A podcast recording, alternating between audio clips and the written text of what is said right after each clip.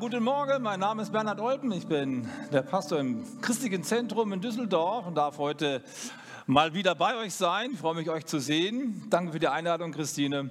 Und Michael, ich brauche ich nicht, kannst du gerne unten lassen. Es ist immer schön, mit euch Gemeinschaft zu haben. Euer Pastoren-Ehepaar überrascht mich jedes Mal neu, wenn ich sie sehe. Die sehen immer aus wie das blühende Leben, oder? Unglaublich. Was macht ihr nur mit euren Pastoren? Also, denen geht es richtig gut hier, glaube ich. Das ist schön. Ich glaube, heute beginnt eine neue Predigtreihe oder ist zumindest eine Predigt innerhalb der Predigtreihe Leben. Und heute heißt das Thema Lebe, Liebe oder Liebe, Leben. Das ist so ein wichtiger Punkt. Und ich möchte mal damit anfangen, weil es geht ja darum, die Frage zu klären, was ist überhaupt Liebe, nicht wahr? Liebe ist eine Klorolle, die ausgetauscht wurde, wenn sie abgerollt gewesen ist. Wahrscheinlich kennt ihr alle die peinliche Situation, ihr geht auf Toilette, vielleicht morgens früh aus dem Bett rausgekämpft, ihr seid noch nicht so richtig, noch nicht richtig da, ihr guckt nicht so genau hin und ähm, seid dann dort auf der Toilette und dann greift ihr neben euch und greift ins Leere. Da siehst du auf einmal diese Rolle hier, denkst dir, Mann, was ist hier nur los bei uns zu Hause? Warum hat derjenige, der letztes Mal drauf war, die nicht einfach ausgetauscht? Ich habe jetzt ein Problem. Ich weiß nicht, wie das bei euch gelöst wird. Bei uns wird dann gerufen. Naja, egal. Den Rest der Story sparen wir uns. Naja, da hast du diese eine Lektion schon hinter dir, bist schon richtig gut in den Tag gestartet, kommst runter in die Küche, da steht so eine Plastikflasche rum und noch eine und Teller, die nicht gewaschen sind, die nicht weggeräumt sind, in die Spülmaschine, wo sie hingehören. Frag mal meine Frau. Das Lied kenne ich. Und du ärgerst dich ein zweites Mal und denkst dir, hallo, bin ich hier der Putzmann für die ganze, für die ganze Familie? Warum haben meine Kinder oder meine Frau oder mein Mann oder wer auch immer am letzten Mal in der Küche gewesen nicht einfach aufgeräumt, oder? Wäre doch schön. Und dann denkst du dir, Liebe sollte irgendwie konkret werden. Und dann ähm, sind wir mittendrin im Thema Liebe leben. Was heißt denn eigentlich Liebe? Vor ein paar Jahren gab es eine Gemeinde, so wie eure Gemeinde, die haben einen Berater eingeladen und der sollte mit ihnen über die Frage nachdenken, wie wir unser Liebespotenzial in der Kirche gemeinsam steigern können. Das klingt schon richtig spannend, ne? wie wir unser Liebespotenzial steigern können. Naja, und so war es dann auch. Ähm, nach dem ersten Vormittag kam eine Frau so mittleren Alters mit einem Bildband, Kravol Verlag, mit einem Sonnenuntergang vorne drauf äh, zum Referenten und hielt ihm dieses Buch hin und sagte, es ist alles so technisch, was Sie da gerade über die Liebe so erzählen. Schauen Sie mal hier, das ist für mich der Ausdruck von Liebe. Also dieses schöne Kabul, Bildband von dem Bravol Verlag, ein Sonnenuntergang und drunter steht, Liebe heißt, den anderen mit den Augen von Jesus zu sehen. Nun ja, der Referent war da nicht auf den Kopf gefallen, sagte, das ist alles wunderschön, mir gefällt das, aber was heißt das denn jetzt ganz konkret? Richtet sich an die Gruppe der Gemeinde, die gerade da war, sagt, lass uns mal zehn Punkte zusammentragen, was das bedeutet, ich liebe den anderen oder ich sehe den anderen mit den Augen von Jesus. Und die Frau sagte, nein, bitte nicht, genau das mag ich gar nicht. Das ist so unromantisch, so unpoetisch, so irgendwie technisch, als wenn man Liebe in einen Vier-Punkte-Plan packen könnte, oder? Liebe ist doch was ganz anderes. Nun ja, ich verstehe die Frau so ein bisschen. Ein bisschen, ja. Und zwar gab es vor ein paar Jahren mal ein Lied von der Schlagersängerin Nena. Nena, Kennen wir, ne? 99 Luftballons, da waren wir noch jung und frisch, ne? da war ich auch dabei. Ist schon eine Weile her, die ist schon seit 40 Jahren auf dem Markt unterwegs. Sie hat vor ein paar Jahren mal ein Lied gesungen, das habe ich häufiger im Radio gehört, weil wir da gerade eine Bauphase hatten bei uns in der Kirche. Da musste ich also äh, Radio hören, weil die Handwerker hören immer so Radio. Ne? Und dann hieß es immer, Liebe will nicht, Liebe wird nicht, Liebe kämpft nicht, Liebe ist. Liebe, Liebe fragt nicht, Liebe sucht nicht, Liebe ist so wie du bist. Ah ja, na klar, die, die hat über ihren Ehepartner, wahrscheinlich kein Ehepartner, eher so ein Lebensgefährte, über den hat sie wahrscheinlich gesungen und wollte zum Ausdruck bringen, weißt du, dass wir beide uns gefunden haben, das war keine Anstrengung. Oh Nena, ich streng mich jetzt an, dich zu lieben und ich auch, ich muss mir jetzt echt Mühe geben und vier Punkte planen, damit ich diesen Typen auch irgendwie mag. So war es nicht, sondern sie sagt, Liebe ist einfach. Jetzt mal ganz ehrlich, einige von euch sind verheiratet oder sind gerade dabei zu heiraten aber zumindest kennen die diese Gefühle. Wenn du einen Menschen, wenn du eine junge Frau besonders toll findest oder einen jungen Mann oder umgekehrt oder auch in meinem Alter, egal, kannst du das erklären, warum du die andere Person irgendwie ganz besonders findest? Ja, okay, ich habe eine coole Hose an oder so, oder die Frisur ist super, oder bei den Jungs heute die Mütze ist klasse. Irgendwie gibt es dann schon so ein paar Attribute, aber eigentlich so richtig wissen tun wir es nicht. Ich kann euch nicht verraten, warum ich mich in meine Frau verliebt habe. Ich weiß es nicht. Die stand einfach da vorne im Lobpreis, jemand gesungen. Ich dachte mir, oh, das ist eine coole Frau, also die gefällt mir. Und zwar nicht, weil ich mir vorher den Koffer hochgetragen hatte oder mir den Kaffee gebracht hatte an den Tisch. Es war einfach da, Liebe ist. So ist das, ja. Das ist ein Geschenk. Damit meinen wir natürlich die Verliebtsein-Liebe, ja, diese romantische Liebe, die kommt einfach, das ist ein Geschenk. Na klar, weh, wenn das nicht wäre. Das wäre ja schlimm, wenn wir nur so vier Punkte hätten, oder?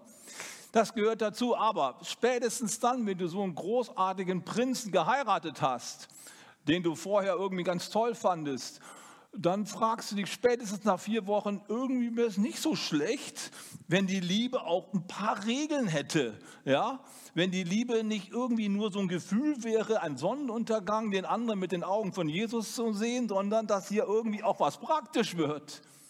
Spätestens dann fragst du danach, ob Liebe nicht auch konkret wird. Habt ihr den Punkt? Darum geht's. Liebe, Leben. Liebe ist mehr als nur ein Gefühl. Liebe drückt sich in der Tat aus. Und da sind wir bei Jesus. Johannes, der Apostel Johannes sagt einmal so programmatisch, Gott ist die Liebe. So quasi, das ist es. Gott ist die Liebe. Und wir fragen, ja, und was heißt es jetzt? Gott sei Dank gibt dieser Johannes auch eine Auskunft, wie die Liebe ganz praktisch sich geäußert hat. Zum Beispiel Johannes Kapitel 3, Vers 16. So sehr hat Gott die Welt geliebt, dass er seinen eingeborenen Sohn dahin gab, auf dass alle, die an ihn glauben, nicht verloren gehen, sondern das ewige Leben haben. So sehr, dass er. Das heißt, Liebe hat sich ausgedrückt. Sie hat sich einen Weg gebahnt, um sichtbar zu werden. Das ist das Thema heute Morgen. Ich möchte gerne mit euch heute in Johannes Kapitel 13 reinschauen. Das ist diese Stelle, die wir eben schon ein bisschen bedenkt, bedacht haben. Da geht es nämlich um das Abendmahl und was Jesus im Rahmen des Abendmahls so alles macht. Der hat ja nicht nur Brot und Wein ausgeteilt, sondern er hat auch die, die, die Füße der Jünger gewaschen zum Beispiel. Und dann hat er viele Reden gehalten. Johannes Kapitel 13 bis Johannes Kapitel 17, diese vier Kapitel oder fünf Kapitel sind alle an einem einzigen Abend entstanden. Dieser Abend war besonders. Wir schauen mal in Kapitel 13 rein und ich möchte drei Prinzipien der Liebe aus dieser Geschichte der Fußwaschung mit euch bedenken, um sie dann für unser Leben praktisch zu machen. Denn wir wollen in der Liebe wachsen. Amen. Wir wollen stärker werden und wir möchten gern, dass Christus durch uns sichtbar wird. Lasst uns mal lesen. Hier heißt es Johannes Kapitel 13, Vers 8. Äh, Vers 1, Entschuldigung. Vor dem Passafest aber, als Jesus wusste, dass seine Stunde gekommen war, aus dieser Welt zum Vater hinzugehen, da er die Seinen, die in der Welt waren, geliebt hatte, liebte er sie bis ans Ende. Was heißt denn das, bis ans Ende lieben? Da fängt es schon an. Nun, man könnte jetzt annehmen, dass damit gemeint ist, so quasi so temporär. Die waren jetzt dreieinhalb Jahre zusammen, Jesus und die Jünger, und jetzt war eben das Ende gekommen, der letzte Tag. Am nächsten Tag um die Zeit war er schon tot. Er liebte sie also die ganze Zeit über, bis ans Ende der Geschichte. Das würde aber nicht wirklich wiedergeben, was hier gemeint ist. Ans Ende, bis ans Ende zu lieben, bedeutet hier im griechischen Wort, was dahinter steckt, es bedeutet bis zum Äußersten, bis zur äußersten Grenze, bis zur ultimativen, bis zum ultimativen Preis, den man bezahlen kann, geht Jesus. Also er geht extrem weit. Der bleibt nicht irgendwo mittendrin stehen, sondern er liebt bis zum Ende, mit der letzten Konsequenz. Und jetzt lass uns mal überlegen, wie das bei uns oft ist mit der Liebe. Wie oft bleiben wir mit unserer Liebesfähigkeit auf halbem Wege stehen und lieben nicht bis zur letzten Konsequenz? Ist es nicht oft so? Und daran kann ich schon unglaublich viel von Jesus lernen. Liebe ist nicht nur ein Gefühl bei ihm, er zieht das durch. Auch wenn es schwierig wird, auch wenn es ans Kreuz geht. Er bleibt nicht auf halbem Weg stehen. Da ist schon die erste ja, die erste Vorbildfunktion, die ich gern für mein Leben lernen möchte. Nicht stehen zu bleiben, Liebe bis zum Ende durchzuhalten. So ein wichtiger Gedanke. Der zweite Vers. Äh, so. Und beim Abendessen hatte der Teufel schon Judas, Simons Sohn, dem Iskariot, es ins Herz gegeben, dass er ihn überliefere, dass er ihn verraten wird. Ist das nicht eine unglaubliche Aussage? Jesus wäscht seinem Verräter noch bevor er ihn verrät die Füße. Und wir lesen dann später weiter, nur ein paar Verse weiter, nachdem die Fußwaschung abgeschlossen ist, sagt Jesus, erschüttert in seinem Geist, einer von euch wird mich verraten. Und dann fragen sie alle, ja, wer denn? Und jeder fragt sich auch, bin ich's, bin ich's, bin ich's? Und Johannes, der das geschrieben hat, lehnt sich an die Brust von Jesus und sagt, Jesus, wer ist es denn? Und Jesus sagt, es ist derjenige, dem ich jetzt dieses Brot, was ich hier eintunke, reichen werde. Und dann reicht es Judas und sagt, was du tun musst, das tu schnell. Jesus weiß also, dass Judas ihn verraten wird, bevor er ihm die Füße wäscht. Jesus wäscht seinem Verräter die Füße und, und schließt ihn mit ein in sein Liebeswerk. Und dann komme ich zum ersten Prinzip, was ich gerne rüberbringen möchte. Erstes Prinzip heißt, Liebe, die ernsthaft Liebe ist, dienende Liebe, fragt nicht danach, ob der andere es verdient. Den Satz kannst du mit nach Hause nehmen. Liebe, von der wir sprechen, fragt nicht danach, ob der andere es verdient. Und jetzt sind wir wieder bei unserem normalen Leben. Wie oft machen wir unser Verhalten davon abhängig, wie sich der andere verhält? Und daraus entsteht eine Kettenreaktion. Der macht nicht das, was ich von ihm erwarte, also mache ich es auch nicht. Und der andere wartet dann wieder auf dich und der macht es dann auch nicht. Und so geht es immer weiter. Man zeigt quasi auf den anderen, ja, wenn der mal, dann würde ich ja auch. Geht es bei euch zu Hause nicht auch manchmal zu? Auf diese Art und Weise? Ja, ich würde ja, aber der andere. Ne? Und jetzt Jesus. Jesus wäscht seinem Verräter die Füße. Das bedeutet, wahre Liebe, dienende Liebe, fragt nicht danach, ob der andere es verdient. Er macht es einfach. Guck mal, ihr seid ja auch eine Kirche, die organisiert werden muss. Es gibt Dienstpläne, es gibt äh, ja, ähm, verschiedene Arbeitsbereiche, wo dann genau klar ist, der ist in dem Bereich, der ist in dem Bereich. Super, das braucht es auch. Aber in gewisser Weise habe ich so gedacht, unsere ganzen Pläne sind wichtig für die Organisation. Aber wenn wir jetzt mal die organisatorische Frage auf der Seite lassen, wie oft sind Dienstpläne auch dazu da, dass man manche Leute, die sonst gar nichts machen, auch mal irgendwie mit einbindet in die Dienstgemeinschaft? Dann kriegt man sie irgendwie mit rein. Wie wäre es denn, wenn wir das alles gar nicht mehr bräuchten? Wenn nämlich keiner mehr fragt danach, bin ich heute eingeteilt oder bin ich nicht eingeteilt? Was soll ich den Kaffee heute machen? Ich bin doch gar nicht dran. Ja, Klo ist nicht geputzt, gleich kommen die Gäste. Ja, ich bin noch nicht dran. Ich muss dem Hausmeister Bescheid sagen. Könnt ihr mir folgen? Wie wäre es, wenn wir in einer Liebesgemeinschaft wären, wo wir nicht mehr danach fragen, ob wir eingeteilt sind, sondern einfach lieben? Egal, ob ich es verdient habe, der andere es verdient hat, der eigentlich dran wäre oder nicht, ich mache es einfach. Was wäre das für eine großartige Gemeinschaft? Und das in der Familie, das in der Ehe, das am Arbeitsplatz. Auch wenn der andere eigentlich dran wäre, die Sache in Ordnung zu bringen. Ich mache es einfach, weil ich liebe. Natürlich schon ein sehr, sehr hoher Anspruch, aber Jesus lebt das und das begeistert mich. Erstes Prinzip also, dienende Liebe fragt nicht danach, ob der andere es verdient. Die liebt einfach. Da würde ich so gern hinkommen. Ehrlich gesagt, bin ich oft an der Stelle gestolpert.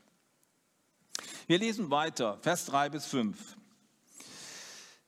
Da steht Jesus im Bewusstsein, dass der Vater ihm alles in die Hände gegeben und dass er von Gott ausgegangen war und zu Gott hinging, vom Abendessen auf, legt die Oberkleider ab und er nahm ein leinendes Tuch und umgürtete sich. Dann gießt er Wasser in das Waschbecken und fing an, die Füße der Jünger zu waschen und mit dem leinenen Tuch abzutrocknen, mit dem er umgürtet war. Nochmal kurz der Kontext. Es ist der letzte Abend, an dem Jesus lebt und mit seinen zwölf Jüngern zusammen ist. Es ist der Abschiedsabend. Die sind dreieinhalb Jahre miteinander unterwegs gewesen, durch Höhen und durch Tiefen. Jetzt kommt der letzte Abend. Ich habe mir die Frage gestellt, wie hätte ich den letzten Abend gestaltet, wenn ich wüsste, morgen um die Zeit bin ich tot. Und meine besten Freunde sind versammelt. Was würde mir da einfallen, wie ich diesen Abend gestalte? Wir machen das ja manchmal so in Mitarbeiterkreisen. Wir hatten jetzt gerade eine Klausur in Ostfriesland. Am letzten Tag haben wir uns nochmal zusammengesetzt und zurückgeblickt, was hat dir gut gefallen auf dieser Freizeit? Was war das Highlight? Ja? Was ist besonders für dich gewesen, als wir diese Thematik hier besprochen haben? Was ist dir hängen geblieben? Kennt ihr bestimmt auch. Ne? So am letzten Abend nochmal zusammenfassen, was war besonders gut? Was war das Highlight? Warum hat Jesus nicht mit seinen zwölf Jüngern so eine Runde gemacht? Erzählen wir uns doch mal gegenseitig, was so die beste Aktion gewesen ist in den dreieinhalb Jahren. Ihr wisst ja, morgen bin ich tot. Hat er Ihnen ja schon dreimal gesagt gehabt. Ist jetzt nichts Neues. Was wäre da so rausgekommen? Petrus, was wäre für dich so die größte Sache gewesen in den dreieinhalb Jahren mit, mit, mit uns hier? Was glaubt ihr, was Petrus geantwortet hätte? Ich glaube, Petrus hätte gesagt, Jesus, das Allercoolste, was wir miteinander gemacht haben, war, dass ich auf dem Wasser gegangen bin. Ja, aber du bist doch runtergegangen. Ja, schon. Aber ich konnte zehn Schritte auf dem Wasser gehen. Das werde ich nie in meinem Leben vergessen. Das war ein sensationelles Gefühl. Großartig. Andreas, was war dein größter Punkt in den dreieinhalb Jahren? Ja, weißt du noch, damals, als du 5000 Leute vor dir saßen und gesagt hast, hey, die haben Hunger, die sollten was essen und was trinken, wir müssen was tun. Wir haben nichts zu essen und nichts zu trinken hier. Andreas, guck mal, ob du nicht irgendwas findest. Dann geht Andreas zu dem kleinen Jungen mit dem Pausenbrot ne, und den zwei Fischen und sagt, kann ich die haben? Kann ich mir das ausleihen? Ne? Fünf Brote und zwei Fische. Kennt ihr die Geschichte? Fünf Brote und zwei Fische von einem kleinen Jungen da, der sein Pausenbrot dabei hatte. Und dann, Andreas soll es auszahlen, so wie das Abendmahl eben. Nimmt ein Brot, zack, wieder da. Brot, zack, wieder da. Fisch, zack, wieder da. Was muss das für ein Gefühl gewesen sein? Du greifst ins Leere und es ist immer wieder was da. Unglaublich, oder? Naja, wir könnten uns vorstellen, was die Jünger so alles erzählen. Thomas vielleicht hat großartige Sachen erlebt oder Philippus Warum hat Jesus nicht so einen großartigen Abschlussabend gemacht? Oder noch mal so ein letztes, ultimatives Wunder. So, dass er durch den Raum geschwebt wäre oder so. Schaut mal, Leute, ich bin wirklich der Sohn Gottes. Ich möchte euch noch mal so einen letzten Beweis dafür geben, dass ihr mir wirklich vertrauen könnt. Denn in dieser Nacht wird es richtig schwierig werden. Da werden die Römer kommen, da werden die Soldaten kommen, die werden mich holen. Und ihr werdet schwach werden. Aber dieses letzte Wunder soll euch Kraft geben. Hätte doch machen können, oder? Und was macht er? Er wäscht den Jüngern die Füße. Denkt darüber mal nach. Die Füße waschen. Nun ja, Füße waschen, da fällt uns eigentlich nicht so viel ein, muss ich kurz erklären. Also dem, im Orient damals und heute auch noch zum großen Teil ist es so, dass die Menschen, wenn sie zum Essen gehen, sich die Füße waschen und nicht unbedingt die Finger. Wir waschen uns die Finger, ne? die waschen sich die Füße. Äh? Warum? Zwei Gründe. Erster Grund ist, die meisten damals haben gar keine Schuhe angehabt und liefen also barfuß über den Markt und über die Straßen, die da gewesen sind. Die waren nicht asphaltiert. Das war staubig, das war steinig. Und weißt du, wenn du damals in Jerusalem oder irgendwo anders durch den Marktplatz gegangen bist, da sah es auch nicht anders aus als bei uns heute. Guck mal auf den Boden was da so alles rumliegt. Gestern habe ich einen Dreckweg-Tag mit meiner Kleingruppe gemacht. In Düsseldorf gibt es einmal im Jahr so eine Aktion Dreckweg-Tag. Dann kriegt man Westen und Handschuhe und dann kann man mit einer freiwilligen Gruppe sich einen Stadtteil aussuchen und dort mal sauber machen. Oh, wir haben dreieinhalb Stunden da überall da Papierkrumen aufgesammelt, Kippen von, von, von irgendwelchen Zigaretten und alles Mögliche. Was da alles rumliegt, das glaubst du nicht. Also wenn du jetzt so durch so einen Marktplatz durchgehst und mit Barfuß, kannst dir vorstellen, was da alles an den Füßen kleben bleibt, oder? Du, die hatten damals auch schon Hunde. Aber keine Tüten. Und irgendeiner von den Zwölfen ist bestimmt in so eine Sache reingeraten. Da bin ich mir ziemlich sicher. Ja klar, er hat irgendwie abgeschüttelt, aber da bleibt irgendwo noch was kleben. Ne? Der nächste ist vielleicht in eine Pfütze reingestolpert. Auch nicht so appetitlich. Nun ja, das könnten wir alles noch verschmerzen, wenn wir denken, naja, die sitzen ja am Tisch, die Füße sind ja unterm Tisch. Naja. Jetzt kommt das Zweite. Die Füße sind nicht unterm Tisch. Denn die Leute damals haben sich zum Essen hingelegt. Wird bei uns überhaupt nicht gehen. Wir ärgern uns immer, wenn die Kinder so am Tisch hängen. Ne? Setz dich mal richtig hin, Junge. genau, du setzt dich schon richtig hin, genau. Also die liegen da am Tisch, die Polster. Und wo sind die Füße? Ja, Im Gesicht des anderen. Lecker, oder? Und es ist nicht irgendwie so ein, so ein, kleines Essen, was die da haben. Es ist das Passafest, es ist Weihnachten. Da steht quasi die gebratene Weihnachtsgans auf dem Teller, auf dem Tisch. Und du hast die Füße vom anderen da in der Nase hängen, die nicht gewaschen sind. Toll, oder? Und das macht jetzt Jesus. Jetzt komme ich zum zweiten Prinzip. Das ist so wichtig. Das zweite Prinzip heißt, dienende Liebe ist da am beeindruckendsten, wo sie einfach mitten im Alltag stattfindet. Einer muss die Füße waschen. So geht es nicht. Man kann nicht am Weihnachtstisch liegen und dem anderen die dreckigen Füße ins Gesicht stecken. Geht nicht. Also macht es einfach. Mitten so ohne große Aufregung, nimmt einfach das Handtuch, nimmt sich die Schüssel, er macht es einfach. Redet nicht viel drüber. Liebe ist am beeindruckendsten da, wo sie einfach tagtäglich stattfindet, ohne dass wir großes Aufsehen machen. Ich habe manchmal die Feststellung gemacht, dass wir versuchen, unsere Liebe manchmal einer großartigen Aktion Ausdruck zu verleihen. Vor allem die Männer sind besonders gut da drin. Stell dir vor, du bist schon ein paar Jahre verheiratet, ihr habt drei Kinder, alles super, du bist viel auf der Arbeit, du bist viel weg, du hast deine Freunde am, am Wochenende, mit denen du Fußball gehst, ne? so Fortuna, da haben wir so ein paar bei uns in der Gemeinde ein paar Leute, die sind jeden Samstag im Stadion. Und wer macht den Rasen? Naja, die Frau kann ja auch mal den Rasen mähen. Ne? Und also, das ist so die Situation. Und jetzt denkt sich der Mann, ja, eigentlich wäre es mal wieder Zeit, meiner Frau so richtig zum Ausdruck zu bringen, dass ich sie total liebe. Ich kaufe mir einen Blumenstrauß, ich mache ein tolles Essen, bereite alles vor. Das muss man ja mal highlighten. Macht er auch. Eine Frau wird also überrascht, irgendwann abends kommt sie nach Hause und dann macht der Mann die Tür auf, er hat sich in Schale geschmissen, er hat eine Fliege angezogen, schicke Klamotten, Eros Ramazzotti Musik im Hintergrund, Kerzen auf dem Tisch, tolles Essen, Wein und alles andere, was man so braucht für so einen schönen romantischen Abend. Oh, er hat sich drauf gefreut. Bin ich gut, Mann, ich beweise der Liebe.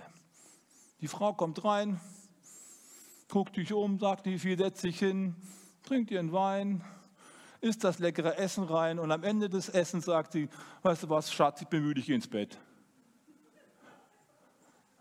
Der guckt sie an, denkt, hä? Hallo, ich wollte gerade einen romantischen Abend hier mit dir feiern. Guck mal, wie ich mich angezogen habe. Ich habe alles vorbereitet. Was die Frau nicht sagt, ist, weißt du was, lieber Mann, du hast dich voll reingehängt, mal einen schönen Abend zu machen. Aber ehrlich gesagt, deine Liebe wäre viel überzeugender, wenn du am Samstag selber den Rasen mähen würdest, wenn du häufiger zu Hause wärst, nicht so viel alleine lassen würdest, wenn du mir tagtäglich deine Liebe beweisen würdest und nicht einmal im Jahr. Ich bin müde und gehe ins Bett. Könnt ihr mir folgen? Liebe ist da am überzeugendsten, wo sie einfach im Alltag stattfindet und nicht einmal im Jahr im großen mit großem Knall zum Ausdruck gebracht wird. Da haben wir eine Menge zu lernen, findest du nicht? Was bedeutet das so mitten im Alltag? Nun, es könnte zum Beispiel sein, dass dein Nachbar äh, dringend auf den Flughafen muss und gerade an diesem Morgen springt sein Auto nicht an.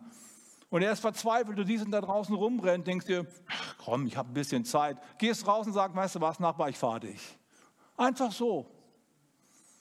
Oder du siehst die alleinerziehende Mutter mit ihren drei Kindern die einen Autounfall hatte. Die war nicht schuld, trotzdem hat die jetzt eine Beule im Auto. Das Ganze muss abgewickelt werden über die Versicherung. Du siehst das, weil der der Nachbarin ist und du siehst, dass sie schon viel, viel zu viel zu tun hat.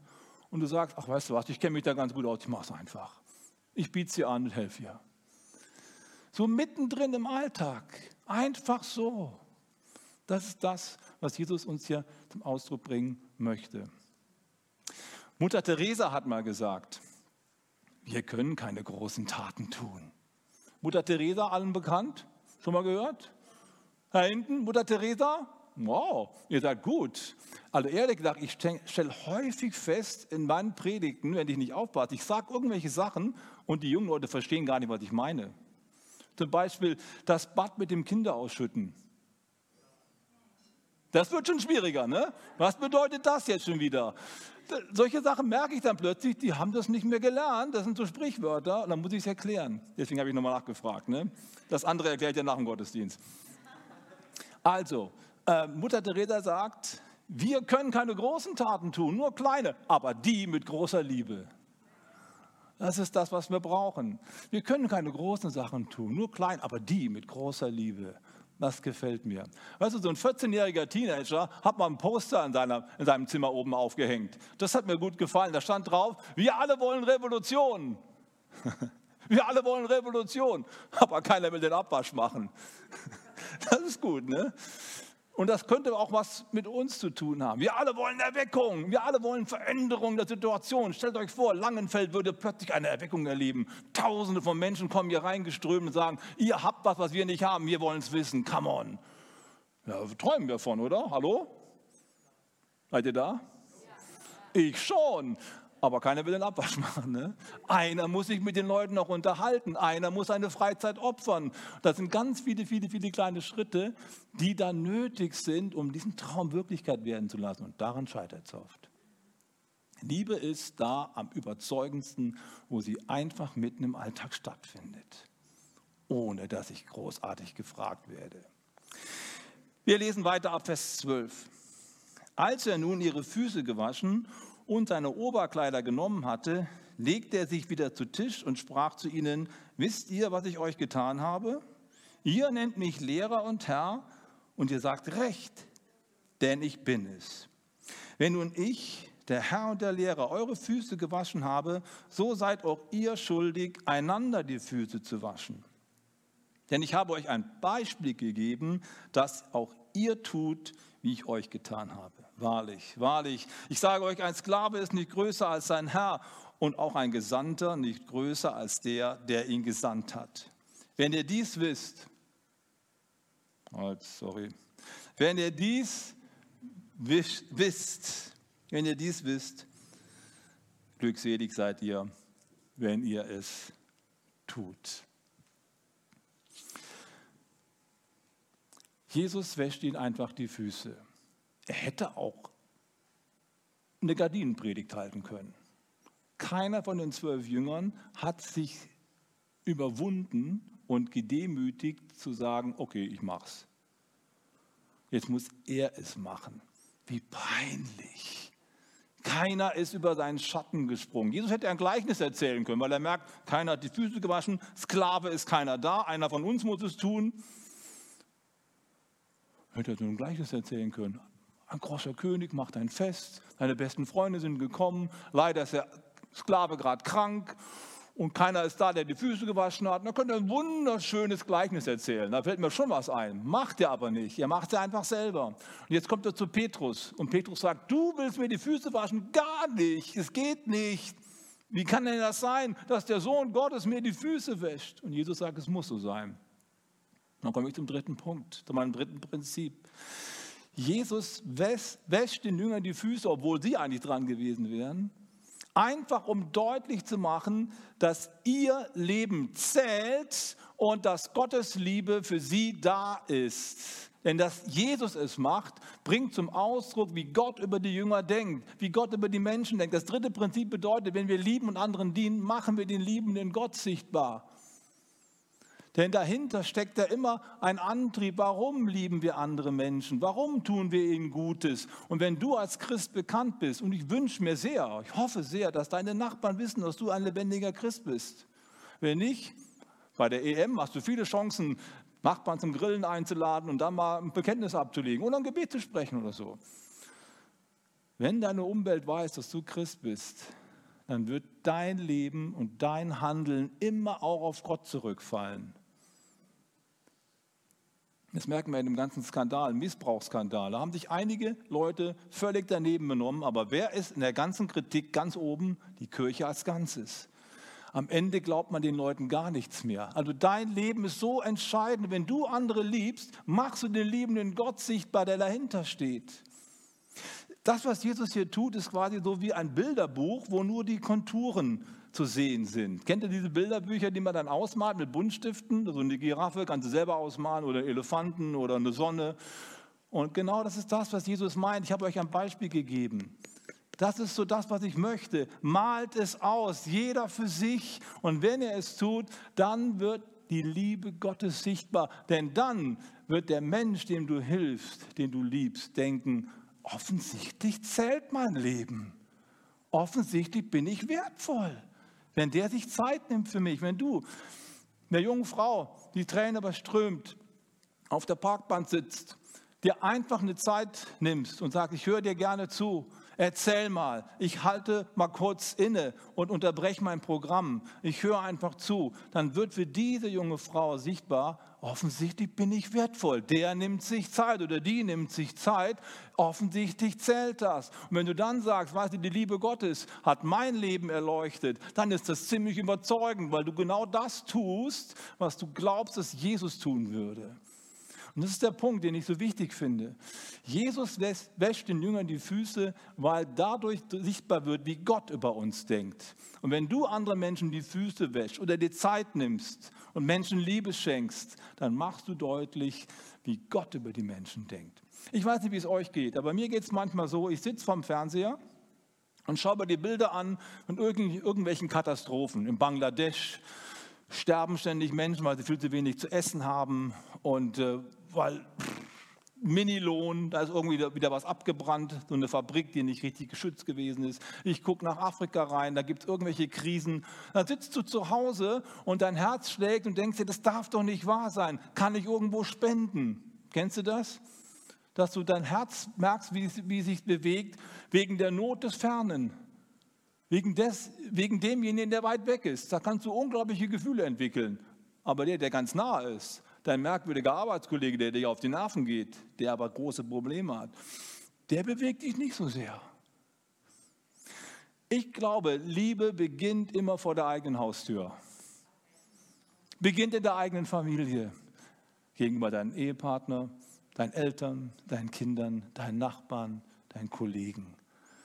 Und dadurch wird deutlich, dass ihr Leben für Gott zählt. Liebe deinen Nächsten, sagt Jesus, nicht deinen Fernsten.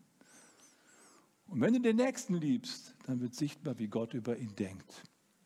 Das gefällt mir. John Wesley, und ich komme langsam auf die Zielgerade, John Wesley hat mal folgenden Satz gesagt, der gefällt mir, den habe ich mir gemerkt. Tu all das Gute, das du tun kannst mit allen Mitteln, die du einsetzen kannst. Auf alle erdenkliche Weise, die du möglich machen kannst. An allen Orten, an denen du es umsetzen kannst. Zu allen Zeiten, die du dir dafür nehmen kannst. Gegenüber allen Menschen, die du treffen kannst. Und solange du es in diesem Leben schaffen kannst. Das ist gut, ne? Allumfassend. Mit anderen Worten, sei einfach immer gut. Liebe einfach immer zu jeder Gelegenheit. Und dann wird sichtbar, wie Gott über die Menschen denkt. Mahatma Gandhi, der große ähm, Revolutionär, die fast gesagt von Indien, war ein großer Jesusfreund. Der hat mal gesagt, ich wäre schon längst Christ geworden, wenn es nicht die Christen gäbe. Wie traurig. Indien war eine Kronkolonie von England und er fühlte sich unterdrückt. Er war ein Freiheitskämpfer und sagte sich, was fällt Ihnen ein, bei uns unser Land auszuplündern? Die sollen gefällig uns in Ruhe lassen. Das wäre alles viel überzeugender mit ihrem christlichen Glauben, wenn sie danach leben würden. Trotzdem war er ein Jesus-Fan und sagte einmal, sei du selbst die Veränderung, die du dir für die Welt wünschst. Sei du selbst die Veränderung, die du dir für die Welt wünschst. Und das ist der Punkt, den Jesus dir unterstreichen möchte. Wenn du anfängst, andere Menschen zu lieben, dann wird deutlich, dass Gott sie liebt. Die handelnde Liebe, die tätige Liebe ist es, die am Ende überzeugt. Zum Schluss, eine Frau steht eines Morgens vor ihrer Spüle und wäscht das Geschirr ab des Abends. Und während sie so am Waschen ist, da denkt sie so, hm, das habe ich gestern auch schon gemacht.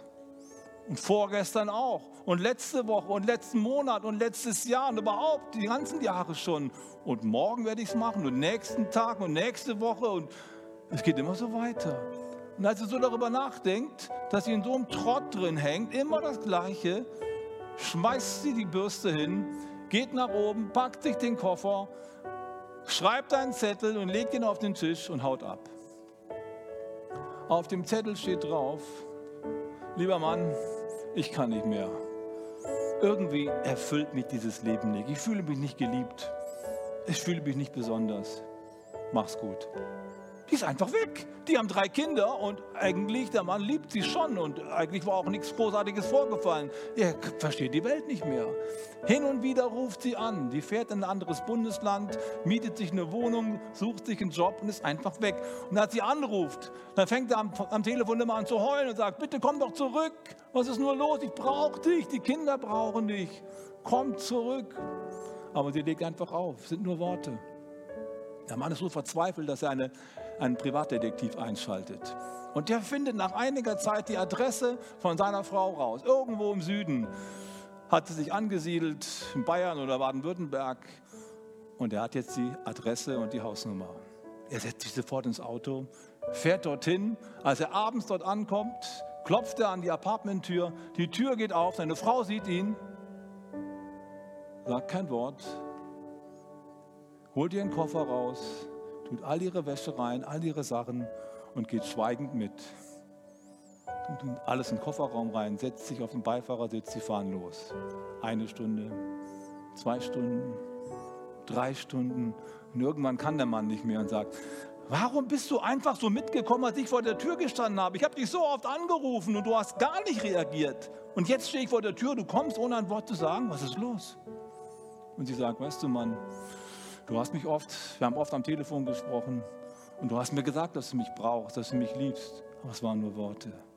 Aber als du hier vor der Tür standest, da war mir plötzlich klar, dass du mich wirklich liebst. Dass du dir wirklich Mühe gemacht hast. Dass du gehandelt hast, um die Liebe zu beweisen. Und da wusste ich wieder, dass wir beide eine Zukunft haben. Da wusste ich wieder, es wird doch alles gut. Da fühlte ich mich wieder angenommen. Und deswegen bin ich mitgekommen. Das ist das, was wir brauchen. Ich möchte euch einladen, mit mir noch einmal am Schluss aufzustehen. Lasst uns gemeinsam beten. Liebe leben. Das heißt Schritte gehen. Das heißt konkret werden. Lasst uns gemeinsam zu Jesus rufen. Jesus, wir danken dir von ganzem Herzen, dass du Liebe gelebt hast und bis heute lebst und sie gerne durch uns durchlebst damit Menschen erkennen, wie du wirklich bist.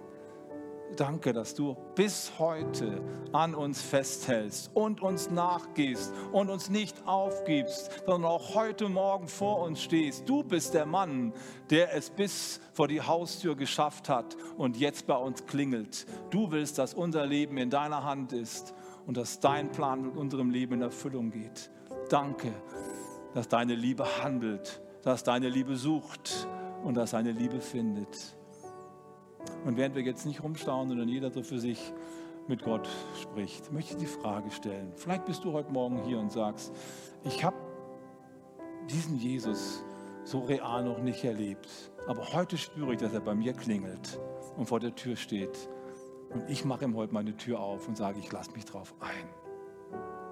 Vielleicht auch du am, am Bildschirm zu Hause. Wenn es dich betrifft, wir schauen jetzt nicht rum, so ein wichtiger Augenblick jetzt, dann heb bitte kurz deine Hand und sag, hier bin ich Gott. Ich mache die Tür auf. Ich möchte, dass du reinkommst. Bist du da? Heb doch kurz deine Hand, sei mutig und lass dich von Jesus Christus abholen in ein neues Leben hinein. Jesus ruft dich heute Morgen. Er möchte mit dir neu anfangen. Vielleicht bist du schon länger mit Christus unterwegs und du hast gemerkt heute Morgen während der Predigt, wow, viele meiner